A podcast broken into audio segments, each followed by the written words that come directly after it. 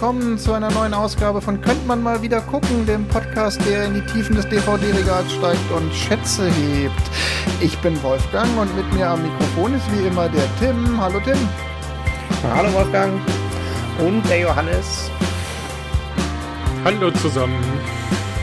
Ja, und heute schauen wir einen Film, den Tim vorgeschlagen hatte, den Tim uns aufgezwungen hat. Tim, was schauen wir heute oder was haben wir geschaut für die heutige Folge? Ja, ah, wir haben dieses äh, klassische Meisterwerk der Action-Parodie äh, Team America World Police geguckt. Ja. ihr wolltet euch rächen, ne? Weil ich euch Drunken Master aufgezwungen habe, habt ihr mir jetzt Team America World Police aufgezwungen. Ich habe damit nichts zu tun. Man muss zugeben, also die Kampfszenen bei Team America World Police sind vergleichbar mit die dem Kampfszenen von Team America World Police, um dieses Highlight schon vorwegzunehmen, sind ganz klar inspiriert von Drunken Master. Also auch hier, ich kann allen, die heute die erste Folge unseres Podcasts hören, nur empfehlen, hört euch die Drunken Master Folge an. Das ist auch der bessere Film, um gleich mein Fazit vorwegzunehmen. Und äh, hey, Spoilers. ich kannte, nee, also kurze Rede, äh, langer Sinn. Äh, ich kannte äh, Team America vorher tatsächlich nicht. Ich wusste wohl, den gibt's. Ich habe den aber verpasst und ich bin am überlegen, habe ich den verpasst, weil ich 2004 noch in China war, als der rauskam, oder weil mich auch South Park nie interessiert hat und mich deshalb auch Team America nie interessiert hat. Äh, aber ihr beiden kanntet den Film, ne? Ich kannte den, ja. Ich habe den selbstverständlich im Kino gesehen. Eventuell auch mehr als einmal. Achso, gut, du hast den vorgeführt. Das zählt nicht. Aber lass uns doch mal von vorne anfangen. Tim, ja. erzähl mal, worum es geht. Genau. Ja, also äh, wie gerade eben schon angedeutet, also es handelt sich bei dem Film um eine hervorragende Action-Parodie. Und ähm, der Film ist von 2004. Hauptdarsteller kommen wir später zu. ähm, ich kann ja einmal ganz kurz die, die, Handlung zusammenfassen. Also die Handlung ist eine ganz klassische Actionfilm-Handlung. Ähm, das Team America, eine Spezialeinheit der amerikanischen Regierung, das wissen wir nicht so ganz genau, eine Spezialeinheit der amerikanischen, ähm, verliert ein Teammitglied und äh, muss es durch einen Schauspieler ersetzen, weil sie, um auf die Pläne der bösen Terroristen zu kommen, äh, auf die Kraft des Schauspiels zurückgreifen müssen.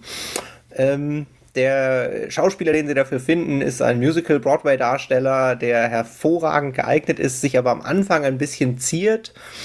Ähm, sich nach dem ersten Einsatz für das Team America äh, natürlich in ein anderes Teammitglied verliebt, dann das Team zerbricht. Ähm, und dann gibt es natürlich ein großes Finale, äh, wo sich das Team wieder verträgt und die Welt rettet, wie man das so als äh, Actionhelden so macht.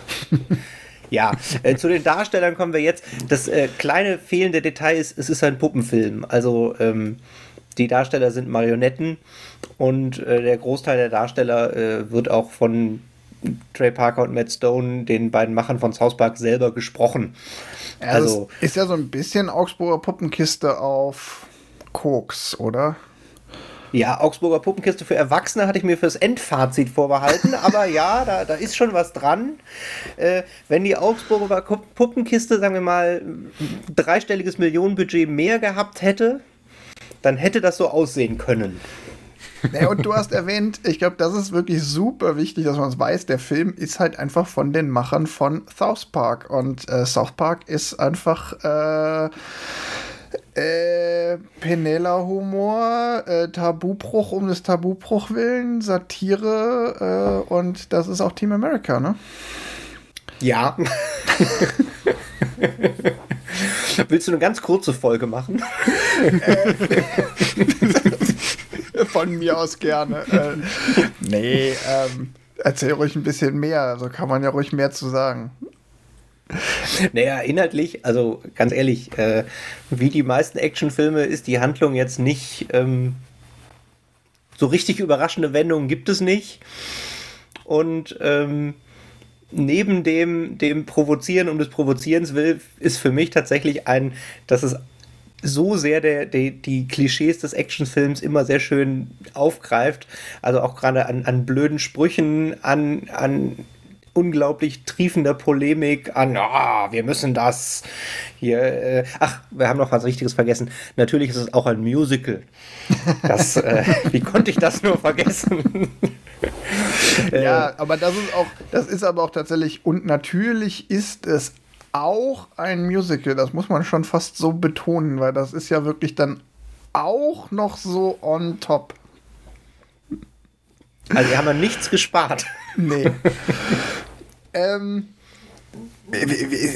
ihr, ihr, müsst sagen, wie ihr den fandet. Also ich muss, ich hab's schon gesagt, so mein Film ist es einfach nicht. Äh, so, du hast ihn vorgeschlagen. Äh, wie findest du den so im Kurz, in der Kurzkritik, im Kurz, äh, Kurzbewertung? Ja, also der Kurzbewertung, ich hatte wirklich wieder viel Spaß beim Gucken von dem Film. Äh, ich habe an ein paar Stellen, ah, also ich sag mal, der, der, der Fäkalhumor und insbesondere der, der prüdes Amerika, ich habe jetzt noch mehr Sexhumor da rein gemacht, der ist schon wie auch bei South Park natürlich sehr bewusst äh, gerne auch mal deutlich hinter der Grenze und auch gerne mal, dass man denkt, boah, musste das jetzt echt noch sein? Äh, trotzdem macht er für mich als Gesamtwerk durchaus noch Spaß und äh, ich gucke den auch noch mal. Johannes, du hast den damals auch schon gesehen und heute? Ich fand ihn damals besser. Das, das würde ich auch so unterschreiben. Ich fand ihn damals auch besser, aber oh, Spaß machen tut er auf jeden Fall. Wann hast du den gesehen, Johannes? Also ich habe ihn tatsächlich irgendwie ein Jahr nach der Veröffentlichung, also 2015, 16, irgendwann habe ich da gesehen. Also so mit 15, 16, wo man so Mit 15, 16, genau. Das äh, Alter ist für Penela Humor. Auf jeden Fall. Es war genau der Film für mein Alter damals. Ähm, ich habe ihn auch seitdem nicht mehr gesehen und ich werde ihn auch nicht mehr sehen. Also ich fand ihn tatsächlich.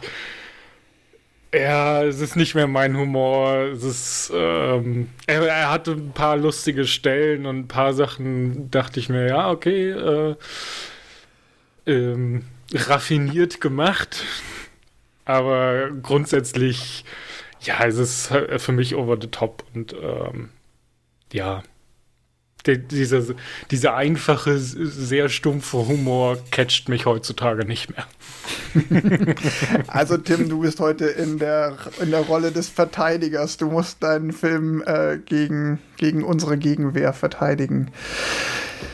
Ähm, aber lass uns mal auch da äh, so ein bisschen äh, systematisch vorgehen. Äh, lass uns mal bei der eigentlichen Geschichte bleiben. Äh, Tim, du hast ja schon gesagt, es ist so äh, die klassische Story, die guten Amerikaner kämpfen gegen die bösen Terroristen, angeführt von äh, Kim Jong-il, dem damals noch aktuellen Diktator Nordkoreas, der irgendwie so eine ganze Terroristenschar um sich äh, gereiht hat. Äh, ich weiß nicht, äh, mir fällt es echt relativ schwer, viel zur Story zu sagen, weil ich dachte mir eigentlich die ganze Zeit nur so, ah, ja, hm, ja. ist, du hast den Film also gar nicht wirklich geguckt. Doch, ich habe ihn gesehen, aber ich muss ganz ehrlich sagen, ich habe mich relativ stark gelangweilt. Also es gab zwei, drei Szenen, wo ich durchaus auch, ja, in Details fasziniert war, wie weit sie mit der Parodie gehen. Also zum Beispiel in der allerersten Szene, die ja in Paris spielt, fand ich es relativ witzig zu sehen, dass selbst das, da gibt es ja so, ein, so einen Brunnen in der Szenerie und das Pflaster rund um den Brunnen, die Pflastersteine haben die Form von Croissants. Also, das ist mir gar nicht aufgefallen. Ja, das ist auch, und ich bin mir auch ganz sicher, dass ich im Laufe des Films noch hundert weitere solche kleinen Details verpasst habe, weil Millionen. meine Aufmerksamkeit dann gar nicht mehr geballt genug war. Also, das meine ich mit nicht geguckt. Also tatsächlich äh, ist jetzt, die Story müssen wir gleich nochmal, aber diese Details sind was, was ich an dem Film extrem genial finde. Also ich kann dir jetzt spontan noch so, so ein paar Sachen so. Bitte. Äh, die, die, im, die Aufnahme von Nordkorea, die erste, wo so ein Landschaftsschwenk ist. Äh, die komplette Stadt Pyongyang besteht aus China-Imbisshütten. Also das sind quasi diese China-Nudelhäuser. Oder im, im Palast von Kim Jong-il hängen an allen Kronleuchtern immer unten drunter so Granaten oder irgendwelche Waffen und sowas, so als, als Deko-Elemente, wo man direkt sieht, dass er der Böse ist. Ähm, in, in Ägypten äh, sind im Hintergrund, also in dem, in der Kneipe, wo sie zwischendrin sind, sind im Hintergrund äh, die, die sind, sind Palmen aus Dollarscheinen. In Panama äh, ist irgendwie alles voll Drogen, wenn man genau hinguckt. Also es ist wirklich. Äh, da hatten die, die Set-Designer sind, glaube ich, äh, die glücklichsten Leute in dem ganzen Film gewesen, weil die echt Tonnen von geilem Zeug irgendwie noch, noch da reingebaut hatten. Also, Das oder weiß nicht, zum Beispiel auch bei den. Ja. Na, das Einzige, was mir aufgefallen ist an so Details, ist, ich glaube, das war auch in Kairo, dass da überall Werbung für schlechte äh, ähm, Firmen war. Also Coca-Cola, Lucky Strike, ähm, noch eine dritte, die ich gerade vergessen habe, die halt sehr prominent an den Wänden hing. So von wegen, okay, wir verkaufen euch halt hier das billige Zuckerwasser und die, und die Zigaretten. Ja, also das muss ich dann schon, das muss ich auch echt zugestehen. So, ich glaube schon, der Film hat auf so einer Metaebene super viele Details. Ich glaube, es lohnt sich auch total in die Sekundärliteratur zu schauen und äh, was ich irgendwelche YouTuber zu konsultieren und ähm, über was ich die 100 Easter Eggs in Team America.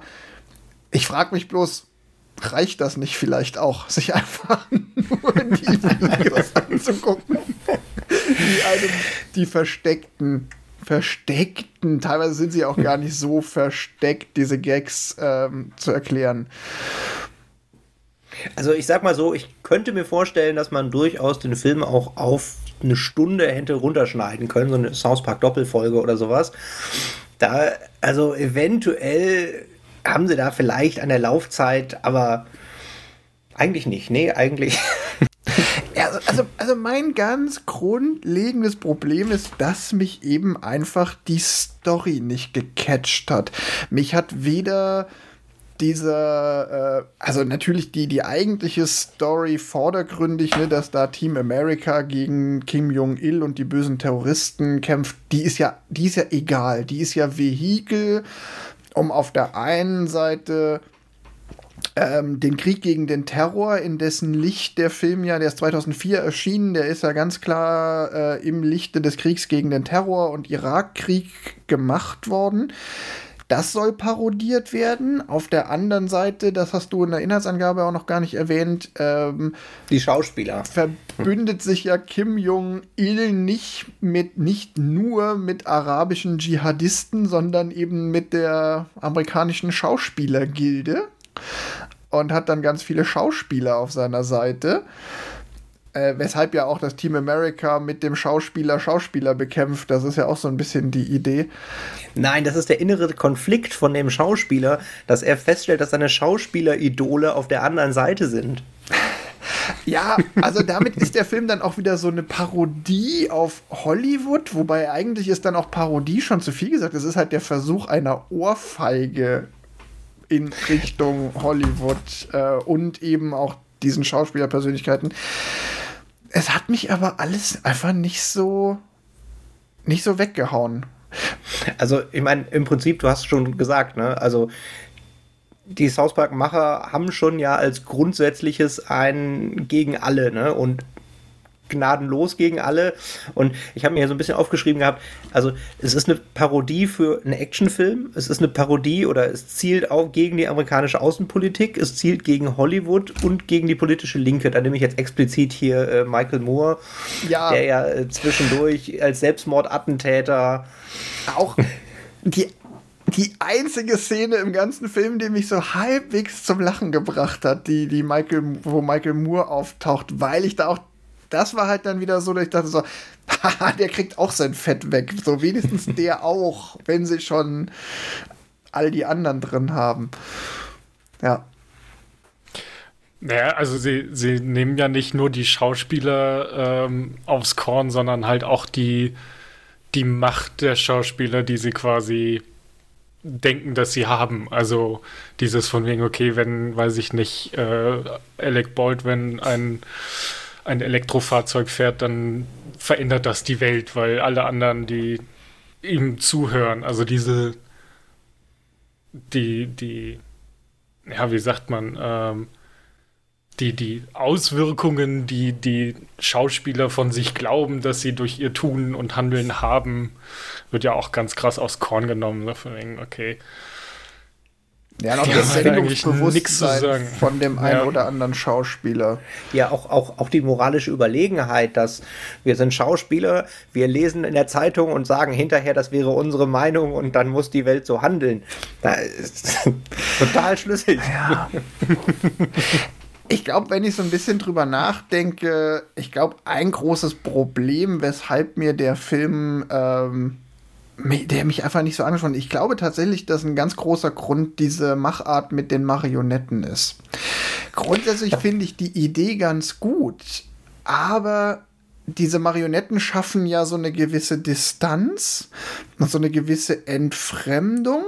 Und ich könnte mir vorstellen, dass ich den gleichen Film mit echten Schauspielern tatsächlich viel besser gefunden hätte. Aber ich hatte dadurch immer so eine ich kam da nicht so rein. Und für mich war auch diese, diese Marionetten als Stilmittel haben mich eher vom Film ferngehalten, als dass ich da drin einen Mehrwert gesehen habe. Aber das ist jetzt schon wieder so, das man jetzt schon wieder so in der Machart. Aber ich, ich, ich kam da, also wie gesagt, ich. Naja, aber es ist ja schon, also was mir besonders aufgefallen ist, ist, dass es nicht nur Marionetten sind. Das kann man mit Sicherheit nach einer Zeit irgendwann ausblenden, sondern diese Marionetten wurden von Szene zu Szene oder jede Szene war unterschiedlich schlecht. Also die, die Marionetten haben sich mal äh, wie Menschen über den Boden bewegt, andermal sind sie halt mehr oder weniger gehopst. Und ähm, dieses dass man ständig gemerkt hat, dass es Marionetten sind. Also weil sie halt irgendwie, weiß ich nicht, unhandlich bewegt worden sind, sagen wir mal so. Ja, ähm, hat einen glaube, ganz schnell wieder rausgezogen. Ich glaube, dass das absolute Absicht war. Also, dass genau das, natürlich, was du gerade beschrieben natürlich. hast mit den, den verschiedenen Dingern. Also, ich meine, an ein paar Szenen ist ja völlig eindeutig, dass die erste Kampfszene in Paris, wo die, die Marionetten die Waffen weglegen und in den Nahkampf gehen und dann da quasi so ein, zwei Marionetten zappeln nebeneinander, bis eine umfällt da war es natürlich extrem übertrieben, aber ich finde, man hat schon an ganz vielen Stellen, wo man merkt, ein, okay, da, der, der Witz ist einfach die Marionette. Also, dass halt dann auch eine echt, echt oder eine, eine klassische Action-Szene über die, okay, es ist eine Marionette und die kann das einfach nicht, beziehungsweise explodiert halt hinter der Marionette und dann fällt die halt um. Also. Ja, die haben sich unglaublich viel Mühe gegeben, diesen Film billig aussehen zu lassen. Und das ist tatsächlich auch so. Ähm, ich habe tatsächlich dann nachher noch mal so ein Video über die Entstehung des Films äh, geguckt, ähm, was ich tatsächlich unterhaltsamer fand als den Film selbst. also es, ist, es ist schon faszinierend. Äh, es gibt noch eine Szene, die mir jetzt eingefallen ist, ähm, da, ach, ich weiß gar nicht mehr, da da fahren sie oder der, der, der Schauspielertyp fährt irgendwie, ich glaube, das ist auch äh, der Mulholland Drive oder so, das ist irgend so eine, so eine bekannte Hollywood-Straße den Berg runter. Und du siehst halt, dass sie diese Puppe irgendwie auf so ein Auto gesetzt haben und dieses Auto tatsächlich einfach die reale Straße runtergerollt mhm. haben. Weil in einer Szene rollt, wie halt, wenn man so ein Spielzeugauto die Straße runterrollt, dieses Auto einfach in so einer Kurve Richtung Graben und dann kommt so ein Schnitt und dann ist es wieder in der Mitte von der Straße. Oder auch allein die Tatsache, dass sie irgendwie auch hemmungslos wechseln zwischen, sie stellen die Marionette an den echten Hafen oder vor die echte Golden Gate Bridge und dann an anderen Szenen haben sie wieder eine gebaute Kulisse. Also man kann jetzt nicht sagen, sie haben sich keine Mühe gegeben, das echt aussehen zu lassen, sondern das Gegenteil ist der Fall. Ich glaube, die haben unglaublich viel Aufwand da rein verwendet, diesen Film so billig aussehen zu lassen und so, ja. so schlecht gemacht wirken zu lassen. Und mein Problem ist aber, dass er mich halt auch dauernd trotzdem rausgezogen hat und naja, vielleicht würde jetzt einer von den Machern sagen, hey, dann hat es doch funktioniert, wenn du es sau nervig fandst, aber Also ich möchte an der Stelle sagen, also die haben das nicht hemmungslos gemacht. Ne? Also die, die Szenen, wo die Marionette vor einem echten Hintergrund sind, sind immer nur in den Musical-Nummern. Also immer wenn quasi die Charaktertiefe, also wenn er da im Hintergrund dieses, dieses, ich vermisse dich so sehr, wie der Film Pearl Harbor schlecht war, so in so Szenen, da ist der, der echte Hintergrund. Oder, oder als er merkt hier, Freedom isn't free, dieser super pseudopatriotische ja, wenn dein Land dich ruft, dann musst du, musst du gehen, sonst sind alle anderen umsonst gestorben, du hast gar keine Wahl. So in den Szenen ist die Marionette vor der echten Hintergrund. Vor allem hatte dieser Song einen sehr sozialistischen Beigeschmack, wenn ich das mal sagen darf. Dieses von wegen, ja, es geht nicht nur um dich, sondern es geht um dein, äh, um das ganze Volk und um uns alle und was kannst du dazu beitragen, dass wir unsere Freiheit genießen können. Hat schon so ein leichtes, äh, du musst dich für, für alle opfern. Ja, wobei ich glaube, an der Stelle ist tatsächlich Amerika und, und äh, der Sozialismus dann doch relativ eng beieinander in, in Patriotismus und ja, im Prinzip halt einer ja, Propaganda. Es ist, es, ist, es ist genau die gleiche Story, nur halt aus anderen Gründen. Du machst es nicht äh, ja. zum Wohle des Volkes, sondern für dein Land. Was quasi das gleiche ist, nur anders verpackt. ja. Ja. Ich wie gesagt, ich finde es ich find's total, ich finde es auch fast jetzt schon wieder, wenn wir, wenn wir jetzt drüber reden, dann finde ich es fast schon wieder ein Phänomen, weil in dieser Meta-Betrachtung, wenn man über den Film redet, dann fallen mir auch genug Sachen ein, wo ich sage so, hey, da haben sie einfach aus den Vollen ge geschöpft, da haben sie halt kein Tabu ausgelassen, da haben sie alles gemacht. Also, wie gesagt, auf so einer Meta-Ebene ist der Film irgendwie dann schon wieder gut. Ich hätte es beinahe genial gesagt, aber ich weiß mir auf die Zunge. Aber das Problem ist halt, während ich den Film geguckt habe, war ich echt gelangweilt und dauernd draußen und dachte, oh nee, muss das jetzt sein. So, und ich bin mir 100% sicher, nach dem, was ich jetzt auch über die beiden Macher äh, gesehen und gehört habe, die würden wahrscheinlich sagen, ja, genau das wollten wir. Die haben an, Wobei man dann auch manchmal nicht weiß, äh, sagen sie das dann posthum oder war es wirklich so? Also zum Beispiel eröffnet der Film ja auch mit einer Szene, wo du eine Marionette siehst. Also quasi. Also du siehst. Die Marionette eine, in der Marionette. Genau, du siehst erst so eine super billig gemachte Marionette vor einem super billigen Hintergrund. Und dann siehst du aber, ach nee, dann geht das Bild auf und dann siehst du, die Marionette wird gespielt von einer Marionette, weil das ist halt der Marionettenspieler in Paris, der da gezeigt wird. Und angeblich haben sie die Szene ja nur reingebracht, um die Produzenten beim ersten Testscreening zu veräppeln, damit die Produzenten denken, der ganze Film würde so billig aussehen. Und angeblich hat das auch funktioniert, weil angeblich einer der Produzenten beim Anblick dieser Szene aufgeschrien hätte, was sei das denn für ein Scheiß, dafür hätten sie so viel Geld ausgegeben. Also ich kann dir aus Erfahrung aus dem Kino sagen, dass das die Leute, also jetzt nicht die Produzenten, sondern die Zuschauer, die ja wussten, sie gehen in Marionettenfilme am Anfang durchaus ernsthaft so in, oh Gott, ist es schlecht. Und dann funktioniert halt tatsächlich dieses, dieses unglaublich detailverliebte Paris am Anfang auch noch besser. Ja, okay. Also, das ist jetzt natürlich total spannend. Äh, wenn du sagst, du kannst das einfach nachvollziehen, dass der Gag wirklich funktioniert. Bei mir hat er halt gar nicht funktioniert. Mir ist dieser Gag gar nicht so aufgefallen. Ich habe dann beim Betrachten dieses Kommentars, das war halt so ein YouTuber, der das so über die Entstehung da referiert hat, da dachte ich so, ja klar, das haben die jetzt wirklich absichtlich nur deshalb gemacht. So würde ich nachher auch sagen. Also ich glaube schon, dass das durchaus der, der Witz im Witz war, aber ich weiß nicht, ob der für die Produzenten war, weil die werden zwischendurch Produktionsbilder gesehen haben. Äh, ich glaube nicht, dass man als Produzent erst in den ersten Grobschnitt geht und vorher gar nichts über seine, seine Millionen gesehen hat. Da kann ich mir nicht vorstellen. Ja. Aber wie gesagt, für den Zuschauer hat es auf jeden Fall funktioniert. Ja, und ansonsten fand ich halt auch noch ganz spannend, so wenn man zur, zur Machart des Films äh, was sagen kann, dass ähm, ich ganz spannend fand, dass die zuerst die Idee hatten, sie wollen unbedingt einen Puppenfilm machen. Und eigentlich war die Idee mal The Day After Tomorrow als Puppenfilm nachzudrehen. Die Idee mussten sie dann sofort verwerfen, weil sie gemerkt haben, so das kriegen wir rechtlich nicht gebacken. Den der ist wirklich so sehr einen Film einfach nur zu kopieren. Und dann haben sie aber irgendwie noch drei andere Ideen entwickelt, aber sie haben sich total festgebissen an dieser Idee, sie wollen unbedingt einen Puppenfilm machen. Und dann haben sie die Idee am Ende auch durchgezogen, obwohl dann während der Machart, während des Machens plötzlich, also halt alles viel, viel größer wurde, viel, viel komplizierter und viel, viel teurer. Also dieser Film war ja alles andere als ein billiger und einfacher Film. Nicht nur viel Geld gekostet, sondern auch sehr viele Leute. Also da haben irgendwie 200 Leute am Set gearbeitet, was ich extrem viel finde für ein Puppenfilm. Genau, für einen Puppenfilm, der ansonsten so minimalistisch ist, dass irgendwie alle Rollen von zwei Leuten gesprochen werden. Ja, ich habe damals ein Making-of gesehen und da waren so ein paar Sachen, wo ich auch gedacht habe, das ist, also die Puppen haben ja alle einen, Kopf, der ja voller Animatronics ist. Also die, die, es ist eine Marionette, also der Körper bewegt sich über Seile, der Kopf bedient sich aber über Fernbedienung und Servos, also wo quasi die Augen können blinkeln, mhm. die können in verschiedene Richtungen gucken, die Gesichter haben irgendwie neun verschiedene Bewegungen, die die können.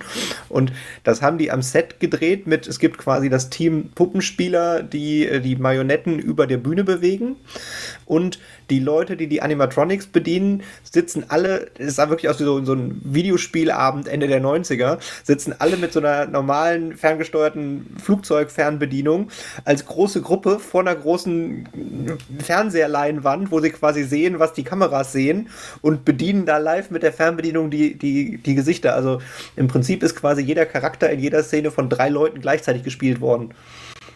Ja, plus, also plus wahrscheinlich Stimme, dann noch die Stimme. Ja. ja, ich hatte jetzt die Stimme, das, das Gesicht und der Körper. Also. Ja, ich glaube, der Körper wurde sogar noch dann von mehr als einem. Also so Marionetten werden dann ja oft auch von zwei Leuten gespielt. Dann macht einer nur die Beine und einer nur die Arme und so. Das ist ja tatsächlich komplizierter, als man meint. Also, das ist das, was ich vorhin schon meinte mit. Es ist krass, wie viel Aufwand und wie viele Ressourcen die reingesteckt haben für einen Film, der dann naja, so billig aussieht, aber halt so, aber auch so mit, mit sichtbarer Absicht so schlecht aussieht. Das muss man dem Film ja auch lassen. Ne? Es ist halt nie so, dass du denkst, so, ey, das haben sie nicht besser gekonnt. Sondern es ist immer klar, es ist gewollt.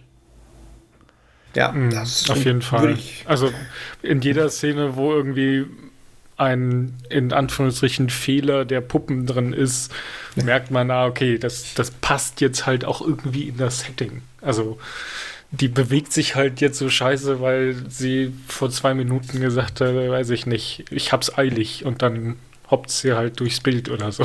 Ja, oder wie halt dieser Wagen, dieses Spielzeugauto, dann halt einfach so äh, vom Weg abkommt und sie haben es einfach drin gelassen, weil äh, hm, soll ja auch so aussehen wie ein Spielzeugauto, das die Straße runterrollt.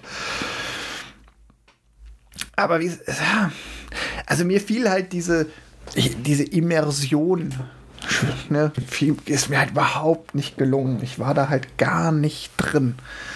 Und jetzt im Nachhinein, wie gesagt, so kann ich ganz viel davon auch anerkennen. Aber ich glaube, das ist auch das Problem, was ich schon immer mit South Park hatte. Ich fand auch South Park nie so richtig gut. Ich fand dann so, ich fand das schon bemerkenswert, dass die da irgendwie mit einfach aus Tonkarton ausgeschnittenen Sachen einen Animationsfilm gemacht haben. Aber der. In einer Woche die produzieren eine Folge in der Woche. Also das fand ich immer so beeindruckend, dass sie quasi montags anfangen und irgendwie freitags läuft die Folge oder so. Und in dieser, in dieser Woche produzieren die die komplette Folge. Ähm, und äh, warum ich das jetzt quasi erwähne, ist, um eine Weiterleitung zu haben zu einer Dokumentation, die halt diese äh, äh, zwei äh, also Trey Parker und wie heißt der andere? Matt, Matt Stone. Matt Stone. Matt Stone. Die begleiten die halt für so eine South Park-Folge. Und wenn man quasi die zweimal arbeiten gesehen hat, versteht man halt auch deutlich, dass dieser Film genau so geworden ist, wie sie quasi das wollen. Also die wollen, dass halt quasi sich jeder drüber aufregt, wie scheiße er ist und dass er over the line ist und ähm, kämpfen da halt auch mit allen Mitteln quasi, um den schlechtesten Witz da noch drin zu lassen. also die haben, glaube ich, irgendwie drei verschiedene äh, Versionen dieser einen Sexszene, die in dem Film drin ist, an die ähm, äh, Motion Picture äh, Association geschickt, um die machen die Ratings in Amerika. Und ähm, die haben den halt immer das, das höchste Rating gegeben. Also äh, das äh, darf keiner mit äh, unter 18 und auch nicht mit Eltern und sonst was ähm, sehen. Und dann haben sie halt mit denen verhandelt, wie, wie diese Sexszene aussehen kann und was davon raus muss und was mit rein darf und so weiter, bis sie quasi ein Rating haben, mit dem sie halbwegs zufrieden waren. Also nicht mehr ganz das krasseste, aber das zweitgrößte. Ich weiß, die, die heißen nicht ab 16, ab 18. Ich ja, Rated genau, R ist äh, ab 18, also R ja. als äh, Rating. Hm. Ich habe dazu, aber da bin ich mir auch, das ist auch so ein Ding, wo ich so ein Fragezeichen dran malen würde, ob das wirklich stimmt oder ob man da sich einfach nur eine schöne Legende gebastelt hat. Ich habe zu dem Thema gehört, dass äh, die beiden Macher äh, unbedingt wollten, dass der Film ein R als Rating kriegt, also ab 18. Ähm, weil sie irgendwie sich bei einem vorherigen, also bei einem ihrer allerersten Filmprojekte, haben sie sich mal mit äh, dieser ähm, äh, der Stelle, die da die Ratings macht, angelegt, weil sie zu streng gewertet wurden und deshalb ist ihr Film total gefloppt, weil den keiner sehen konnte oder einfach die Zielgruppe nicht erreicht hat. Und dann haben sie bei äh, Team America wohl angeblich gesagt, ja, jetzt legen wir es drauf an und wollen unbedingt das höchste Rating kriegen.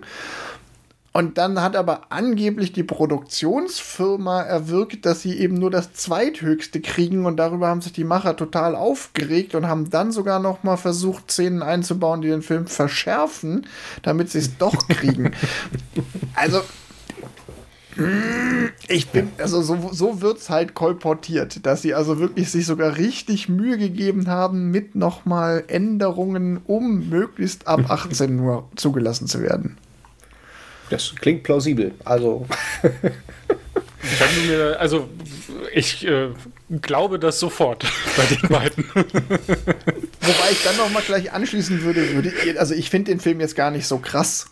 Also ja, ja du bist auch kein Amerikaner da ist halt, da ist halt Blut drin und du siehst, dass Marionetten der Kopf weggeschossen wird, aber es sind halt auch nur Marionetten. So, ähm, ich das bin, ich gehöre da ja zur Fraktion, die sagt so, ähm, non-fict, nee, fictional Violence ist nicht so schlimm wie non-fictional Violence. Ähm, aber da kann man wahrscheinlich auch lange drüber diskutieren. Also, ganz ehrlich, wegen der Gewalt ist der Film völlig, das ist, also der ist natürlich bewusst puppengewalttätig. Also ich meine, so viel Blut wie diese Puppen oder wie, so viel Körperflüssigkeiten wie diese Puppen im Film verlieren, äh, gibt es, glaube ich, noch in keinem anderen Puppenfilm. ähm, aber äh, es ist amerikanische Sicht. Also ich meine, selbst wenn du dir jetzt ein YouTube-Video darüber anguckst, die überpiepsen die ganzen Schimpfwörter. Und ich meine, der Film äh, hat ungefähr, äh, sagen wir mal, ein Drittel der, der Worte sind explicit. Und das ist, ist, halt einfach ein, aus, aus unserer Sicht würde man wegen Gewalt zensieren oder hoch, hochstufen und in Amerika äh, Schimpfwörter, Sex, das. Ja, stimmt. Die, also, die, die weibliche Puppe hat in der Sexszene, die hat Nippel. Ich meine, also das muss ab 18 oh sein. Mein Gott. Aber ansonsten ist es echt auf dem Niveau von du legst zwei Barbie-Puppen aufeinander. Ja, ähm, so ist auch gefilmt worden.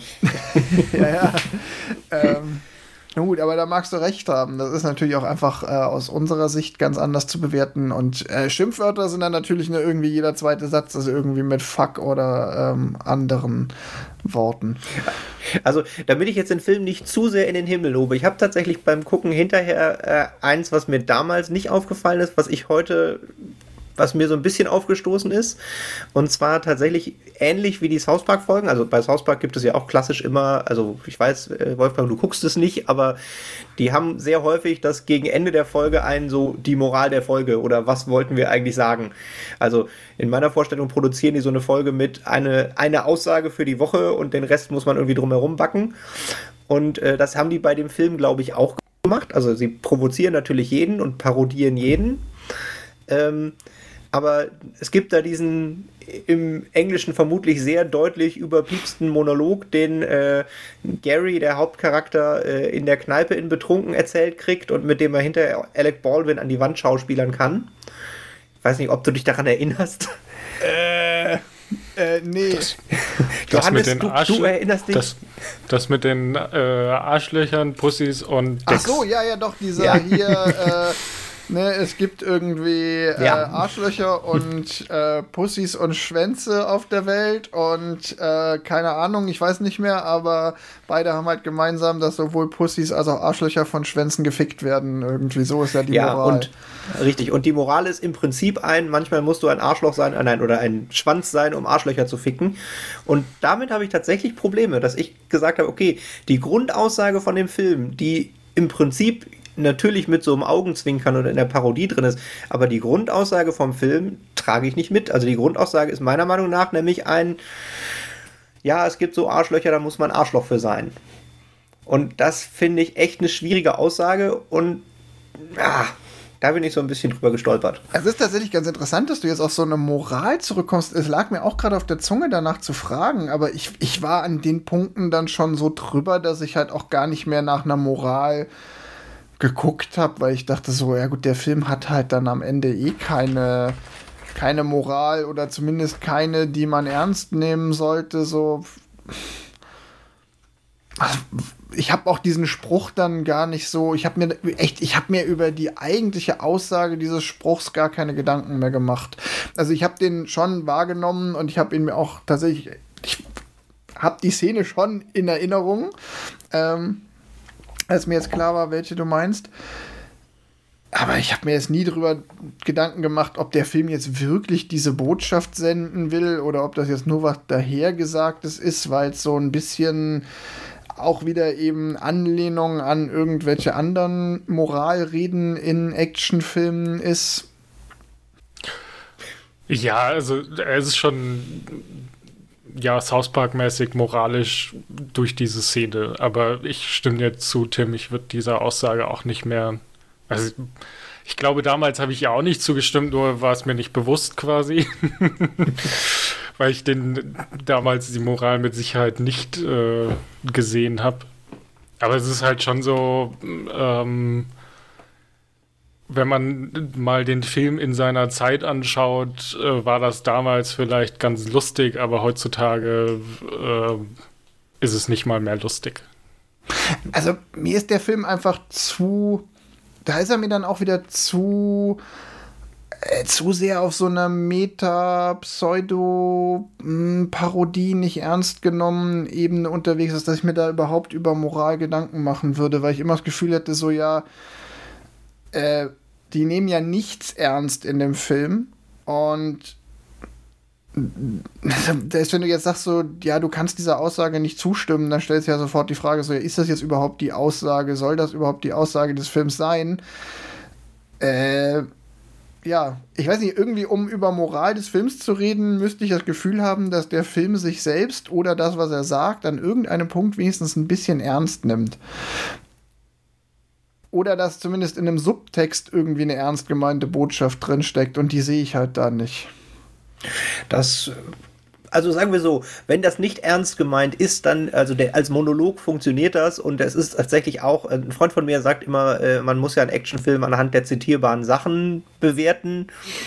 Das ist ja ein Actionfilm, also an zitierbaren Sachen, da ist richtig viel Stoff drin.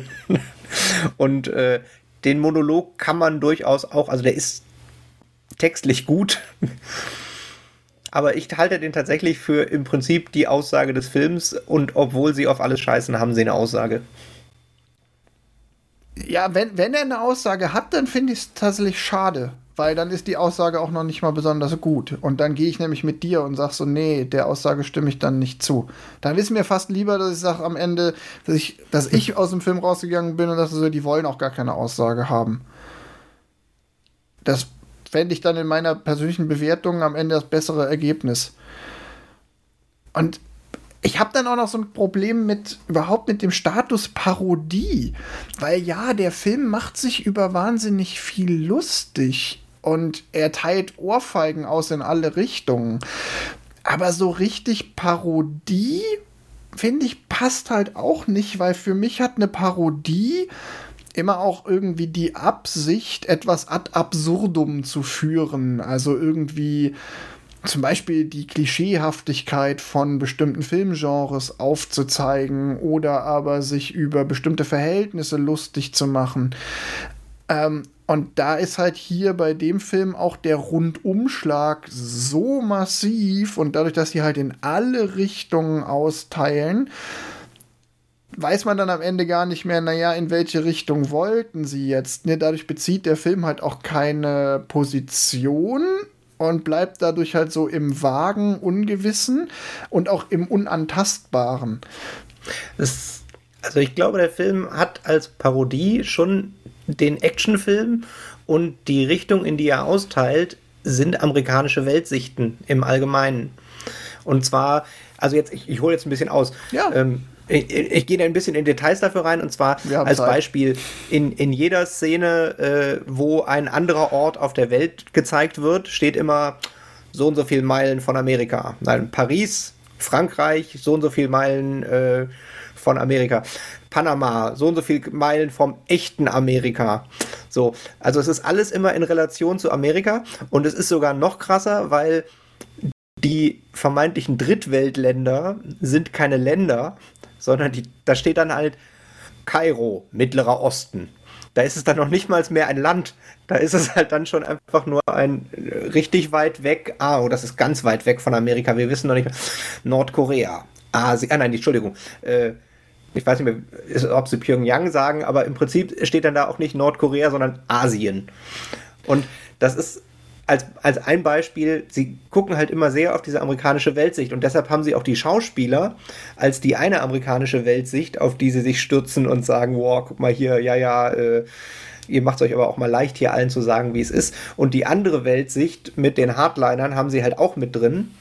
Und auch wie sie die ganze Welt darstellen, das ist ja, also, äh, ich würde mich jetzt zum Beispiel mit Ägypten da machen sie sich nicht über Ägypten lustig, sondern sie machen sich darüber lustig, wie sich Amerikaner Ägypten vorstellen. Und genauso Paris, die Croissants auf dem Boden, das ist nicht ein. Also ich glaube, kein Franzose wird denken, oh Mann, jetzt haben die, denken die, wir haben hier Franz. Also, das ist ganz klar ein, die, die verarschen die amerikanische Weltsicht und damit quasi den amerikanischen Lebenstraum. Also auch mit dem, der Schauspieler, der die Welt retten muss und auch von den Liedern. Also die, die, dieser Patriotismus ist auch eine Verarschung von Amer amerikanischen Träumen und Idealen.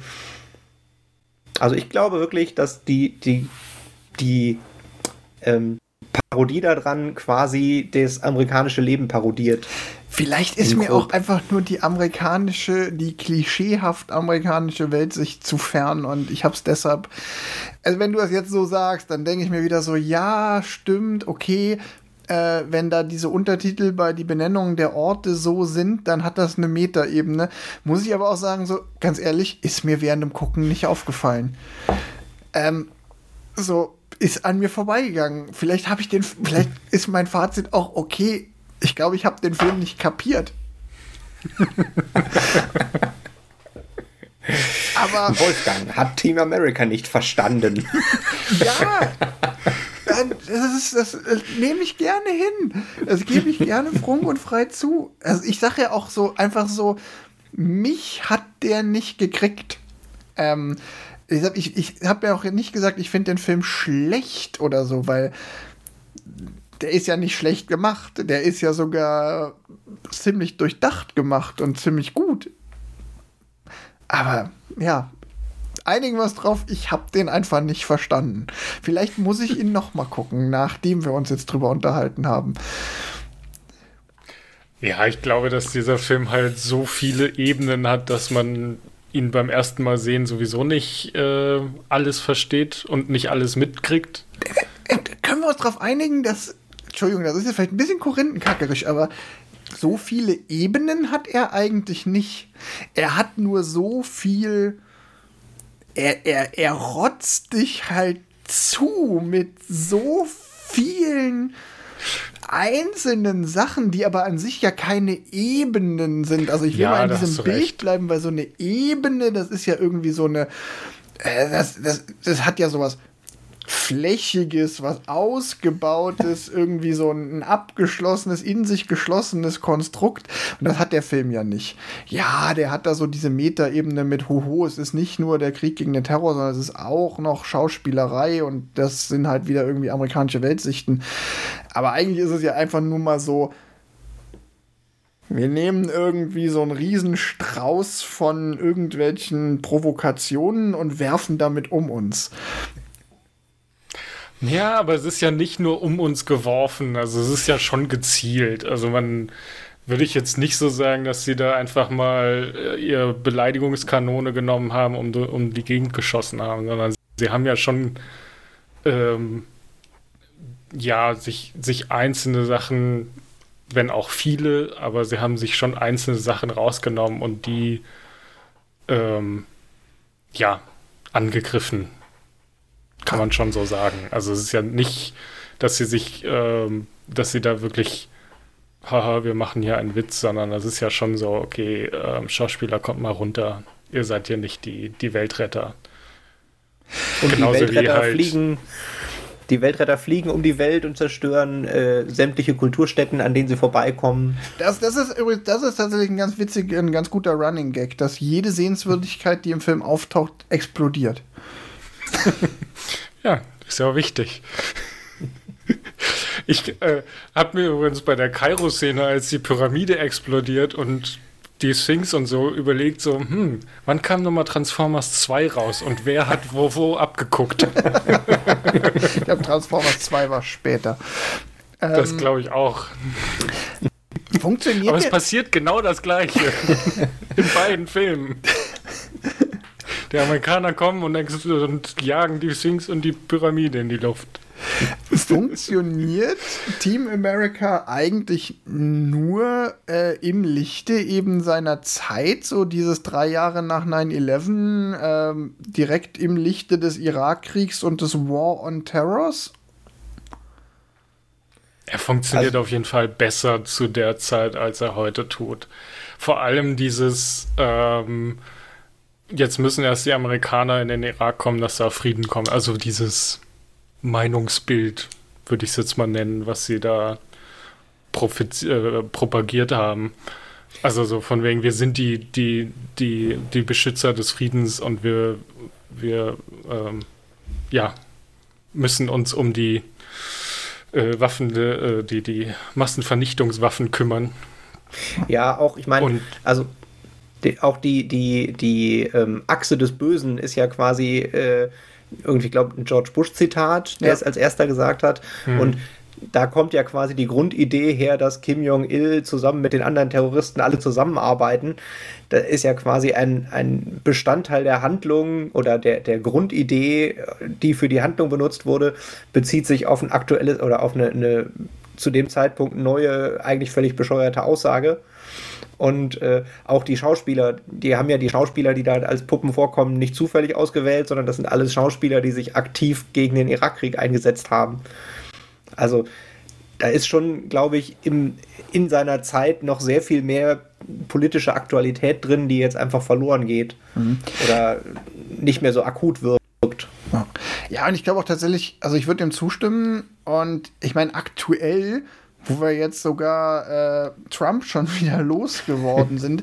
ich habe gerade überlegt, so, naja, äh, so mit äh, Aufstieg von Donald Trump hätte der Film vielleicht auch noch mal funktioniert, weil da ja dieser Amerikanismus und Make America Great Again und äh, Fähnchen wehen zumindest dann auch wieder für uns Europäer dann plötzlich wahrnehmbar war. Aber jetzt mit Joe Biden ähm, ebbt ja auch diese Überhöhung des Amerikanismus zumindest in unserer europäischen Wahrnehmung wieder ab.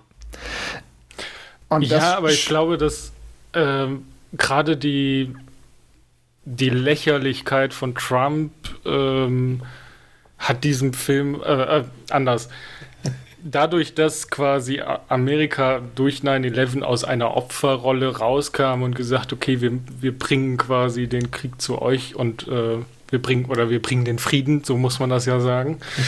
ähm, wir bringen den Frieden in den Nahen Osten und wir sind hier die Starken und wir zeigen euch mal, wie das geht. Ähm, fun da funktioniert diese Parodie mit der World Police deutlich besser als jetzt, wo man sagt, okay, ey, kümmert euch erstmal um euren eigenen Kram, bevor ihr ähm, Weltpolizei spielt. Ihr, ihr seid gerade zu ineinander ver verhakt und zu, zu viel innerer Konflikt, um überhaupt die, die, den Zeigefinger zu heben, sagen wir so.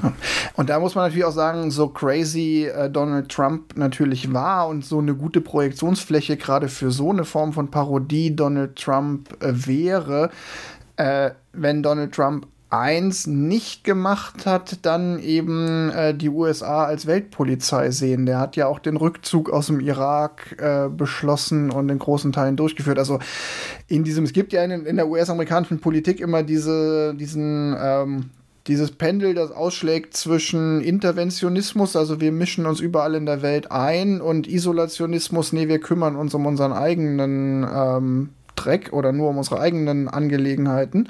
Mhm. Und Trump war ja witzigerweise komplett auf der isolationistischen Seite mit America First. Damit war ja auch gemeint, nein, wir ziehen uns wieder zurück aus der Welt und spielen eben nicht mehr die Weltpolizei.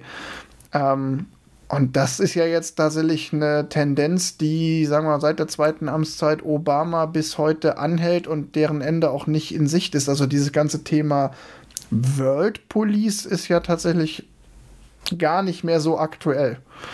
Und vielleicht auch für Leute, die hm. 20 Jahre jünger sind als wir, auch gar nicht so präsent, weil dieses World Police Ding war halt mal einfach in den 90ern und 2000ern wahnsinnig präsent.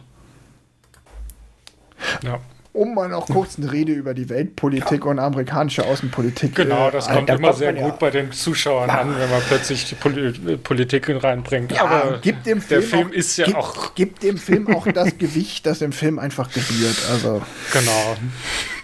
Redest du schon über die Bedeutung von der Nachwelt? Ja, ich weiß nicht, äh, vielleicht überspringen wir den Punkt auch einfach. Tim, du wolltest noch was zum Trailer des Films sagen. Ja, äh, ich, ich habe tatsächlich mich sehr gefreut. Man kriegt ja inzwischen äh, auch bei YouTube häufig noch alte Trailer und äh, die gucke ich dann immer besonders gerne. Und bei dem Film, der Trailer fängt an wie so ein klassischer Actionfilm-Trailer, also schwarzes Bild und Namen, die aufs Bild laufen. Und der fängt halt mit den ganzen Namen von den Schauspieler-Marionetten an. Also was weiß ich was hier, Tim Robbins, Sean Penn, George Clooney, Matt Damon laufen halt so alle als Namen diesen Sommer und die ganzen Namen und dann kommt am Ende ein Will be pissed when they see this movie. Und das ist, Wir haben quasi nicht keine einzige Marionette gezeigt, sondern nur Namen von Schauspielern und ja, die werden alle ziemlich, also aber witzigerweise hat sich angeblich außer Sean Penn keiner drüber aufgeregt, dass er ähm, in dem Film parodiert wurde, sondern die haben das alle mit genug Huspe genommen und einfach teilweise sich dann sogar geäußert, sie wären sogar beleidigt gewesen, wenn sie nicht drin gewesen wären oder so. Ich glaube, Ethan Hawke hat auch noch gesagt, dass er die beiden gerne mal mit in den Irak nehmen würde. Aber das war, glaube ich, auch alles. Also so von wegen, ich zeige euch, wie das da wirklich ist. Ähm, weil sie sich ja drüber lustig machen, dass er irgendwie aus, gerade aus dem Irak wieder zurück ist oder so. Ich krieg die Szene nicht mehr ganz zusammen. Aber ich glaube, sie hatten einfach mit South Park sich einfach schon den Ruf der Unangreifbarkeit ähm, verdient und ähm, da war auch dann nichts zu reißen. Ich fand noch ganz spannend, äh, die, sie hatte mich damals gefragt, hier, Matt Damon sagt im ganzen Film ja immer nur Matt Damon. Und äh, da hatte ich mich damals nach dem Film noch gefragt, wie, wieso. Also ich meine, Matt Damon echt kein schlechter Schauspieler.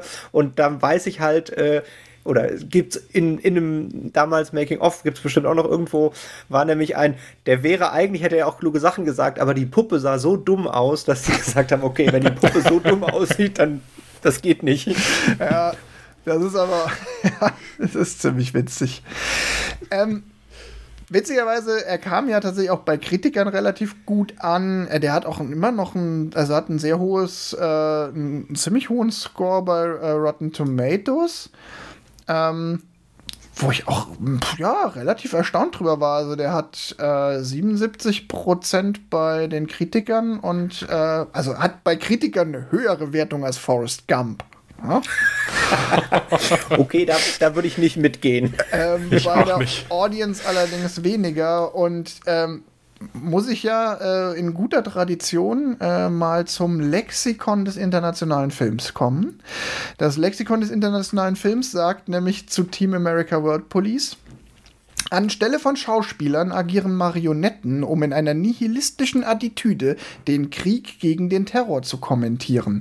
Die aberwitzig anmutende Action- und Politsatire endet in Beleidigungen von Politikern und Schauspielern. Inhaltlich verbinden sich rassistische Witze und Tabubrüche zu einem wirren Anarch Anarchismus. Ästhetisch scheitert der Film an seinem wenig schlüssigen Konzept und einer Schnittfolge, die oft die satirischen Pointen verpasst. und Das, Dann das ist doch ziemlich der- gut. ja, ich finde, das trifft es tatsächlich mal wieder ganz gut. Äh, tatsächlich, ähm, ja, Rassismus und Tabubrüche, äh, da nehmen die kein Blatt von Mund. Bei dem Scheitern bin ich mal nicht so sicher, weil sie scheitern ja auch mit Absicht. Hm. Aber vielleicht ist das auch nur eine Ausrede. Ich bin, ja, hm. Ich bleib ratlos zurück. Ich komme nicht. Ich wollte noch äh, zum Einspielergebnis sagen, dass der Film tatsächlich erfolgreich war. Also wenn man sagt, er hat mehr Geld eingenommen, als er gekostet hat, erfolgreich, dann war er erfolgreich. Er hat 30 Millionen US-Dollar gekostet und 50 insgesamt eingenommen. Also war ein Erfolg für Ja. Irgendwen. Hat aber Ja. nicht dazu geführt, dass die beiden so wahnsinnig durchgestartet sind, ne? Das ist und das ist, nee, ich glaube, ist und glaube, bleibt dass, die South Park Crew. Ja, ich glaube da einfach, dass sie, dass sie sich massiv übernommen haben mit dem Film, weil sie halt quasi an jeder Ecke und Ende gemerkt haben, scheiße, das wird ganz schön teuer und ähm, komplex, komplex und kompliziert und ähm, vielleicht war es nicht die beste Idee mit den Puppen oder so. und ähm, ja, ich glaube, so ein amerikanisches Film, so eine Filmproduktion oder so möchte mit ihnen jetzt vielleicht auch nicht direkt zusammenarbeiten. Könnte ich mir vorstellen, dass da halt auch nicht alles ganz nett abgelaufen ist. Ich könnte mir auch vorstellen, dass die tatsächlich Probleme mit Schauspielern hätten. Und zwar, weil jetzt, ich sag mal, äh, ganz viel von dem Humor ja ein spontan am Set, oh, ich ändere nochmal den Text, ich, also dass sie die selber gesprochen haben, ist ja durchaus, also die haben ja nicht das Drehbuch selber gesprochen, sondern die haben ja das Drehbuch on the fly quasi den Humor immer noch so ein bisschen angepasst und halt quasi nebeneinander gesessen und miteinander rumgeblödelt und äh, mach das mal mit Schauspielern, wenn du quasi neben dem Schauspieler sitzt und live die Dialoge noch schnell ändern Ja, willst. ich glaube, das- glaube, die müssen auf jeden Fall in der äh, nicht realen Welt, sagen wir so, also ob sie jetzt Zeichentrick oder Puppen oder Animation Ja. oder was ja irgendwie machen, müssen sie, glaube ich, bleiben, weil sie da einfach besser arbeiten, sagen wir so. Ja, ich habe noch eins, was ich sehr schade finde. Ähm, Kim Jong-il war ja bekanntermaßen extrem fanatischer Filmfan. Also Kim Jong-il ist irgendwie so eine Sammlung von 60.000 Filmen in seinem Palast und äh, und sie hatten sich damals wohl auch gewünscht, dass er, er sein Lied bei der Oscarverleihung, wenn sie den Oscar für beste Film-Soundtrack kriegen, haben sie jetzt nicht, aber dass er vielleicht da selber kommt, um das Lied aufzuführen. Ähm, Klar. Und, und er ist verstorben und man weiß nicht, ob er den Film gesehen hat und wie er ihn fand. Also, das ist tatsächlich sehr traurig. Das äh, werden wir nie erfahren. Äh, Ja. Da, ja. Da geht was an die ein, Nachwelt. ein Rätsel verloren. für die Geschichte.